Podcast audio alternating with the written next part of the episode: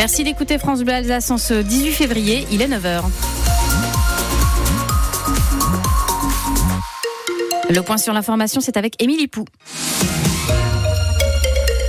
La douceur de ces derniers jours ne fait pas que des heureux. Plus de 15 degrés en journée en plein mois de février, cela donne le top départ du printemps pour les plantes et les arbres qui commencent donc à bourgeonner. Et c'est un peu tôt, c'est un peu risqué selon Philippe Jacques, conseiller arboriculture à la Chambre d'agriculture d'Alsace.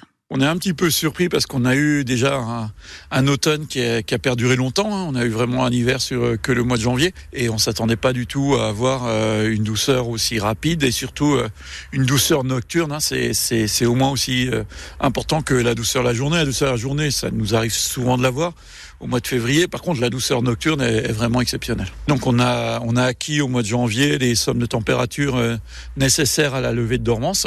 Donc aujourd'hui, nous nos arbres ils sont prêts à partir. Il n'y a, a, plus que deux choses qui les freinent. La, première, c'est que vrai, il n'y a plus quand même tout l'automne. Donc les arbres, ils ont les pieds dans l'eau, ça, ça, les freine beaucoup. Et ensuite, la deuxième chose, c'est qu'on a quand même une couverture nuageuse qui est, qui est presque euh, tout le temps présente. Et bah, sans lumière, ça freine quand même beaucoup le, le développement euh, des bourgeons. On fait un point complet sur la météo à la fin de ce journal. Près de 600 personnes ont manifesté hier dans les rues du centre-ville de Strasbourg, toujours pour réclamer un cessez-le-feu à Gaza.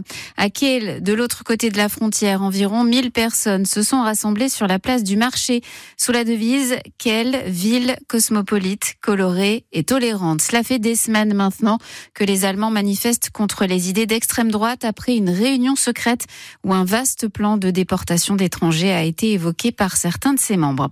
Le Mulhousien Fabrice Léguéry rejoint lui le RN pour les élections européennes. L'ancien directeur de Frontex, l'agence de l'Union européenne chargée du contrôle des frontières, sera en troisième position sur la liste de Jordan Bardella. Le Racing veut rebondir cet après-midi. Les footballeurs strasbourgeois accueillent Lorient à la Méno après une mauvaise série en championnat et seulement deux points en quatre matchs. Le Racing se dit que c'est possible face à des Lorientais 16e. Patrick Vieira pourra en plus compter sur Habib Diarra, de retour en grande forme après un début de saison compliqué. Luc Dreosto. Oui, l'été n'a pas été facile à gérer pour Habib Diarra. Wolverhampton avait souhaité le recruter pour 25 millions d'euros, mais le Racing avait mis un veto à ce transfert.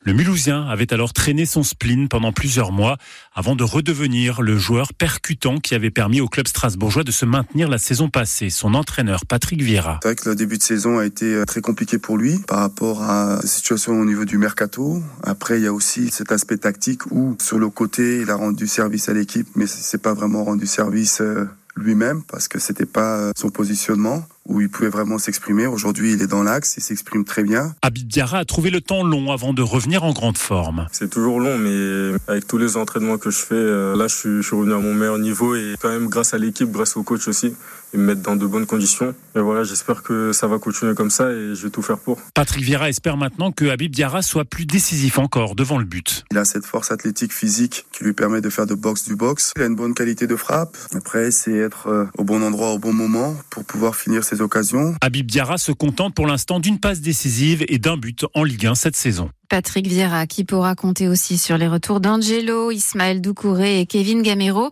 Et avec le jeune milieu de terrain brésilien André Santos prêté par Chelsea, Racing Lorient c'est à suivre dès midi et demi sur France Bleu Alsace, coup d'envoi à 13h.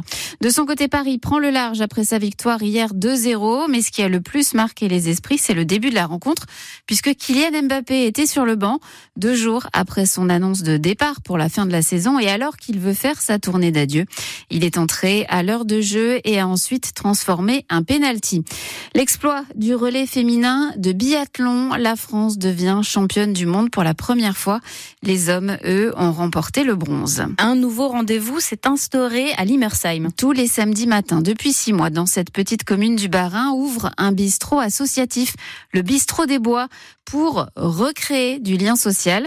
Et ça marche, comme l'a constaté Paola Guzzo. Bonjour, bonjour. À l'approche de midi, il y a foule au bistrot des Bois. Ce rendez-vous du samedi, c'est un rituel pour Catherine et Annette, toutes les deux retraitées. Déjà vendredi, on dit eh, demain matin au, au bistrot. C'est vraiment génial. Les tarifs sont imbattables, 2,50 la bière, 1 euro le café. Il s'agit surtout de recréer du lien social entre toutes les générations.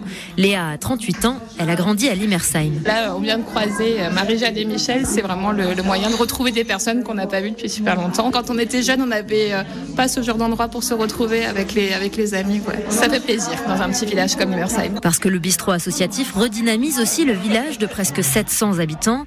Dans les années 90, Christophe a vu ses commerces fermer les uns après les autres. Il y avait deux restaurants, il y avait un boucher, un charcutier, un boulanger. On avait tout à Limersheim. Et à un moment donné, il n'y avait plus rien. Six mois d'existence, 300 cotisations. Le bistrot est déjà victime de son succès, selon Christiane, l'une des dix bénévoles qui le font tourner. On le voit bien, hein, ça correspond à un réel besoin. Et je pense que si ça avait été vu plus grand, il y aurait encore plus de monde. Et là, on est quand même obligé de se limiter au niveau des places. Mais c'est un, un, début et puis euh, ça a vraiment fait ses preuves. Et peut-être ça fait un peu effet boule de neige. Il y aura peut-être d'autres choses qui se en place. Les habitants n'espèrent qu'une chose, que leur exemple inspire d'autres villages. Et l'association propose aussi des sorties, randonnées ou vélo. Vous avez les photos sur francebleu.fr Alsace.